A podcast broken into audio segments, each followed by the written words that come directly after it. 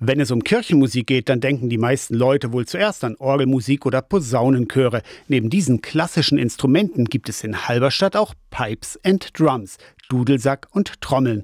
Cathedral Pipes nennt sich die einzige Pipes and Drums Band, die zu einer Kirchengemeinde gehört. Die Idee zur Gründung hat Christian Lonzek vor vier Jahren aus Schottland mitgebracht. Rund 20 Aktive machen inzwischen bei den Cathedral Pipes mit. In Schottland habe der Vorsitzende der katholischen Bischofskonferenz sogar einen eigenen Piper, sagt Christian Lonzek. Der Gemeindepädagoge spielt schon einige Jahre die Great Highland Bagpipe, den Dudelsack. Wenn Pipes and Drums so richtig in Action sind, dann kann es schon mal 120 Dezibel laut werden.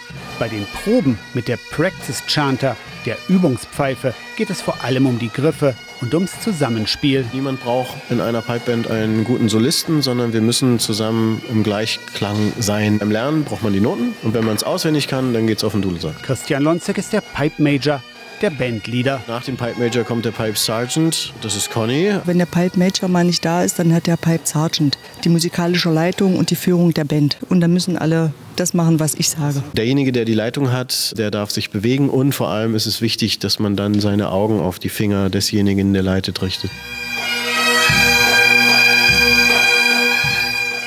Auf rund 20 Auftritte, überwiegend im kirchlichen Bereich, kommen die Cathedral Pipes im Jahr. Zuletzt bei der Nacht der Kirchen in Halberstadt.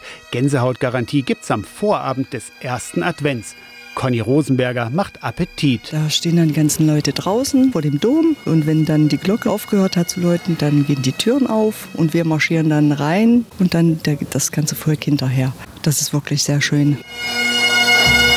Adventsläuten am Abend vor dem ersten Advent vor dem Dom in Halberstadt. Aus der Kirchenredaktion Torsten Kessler.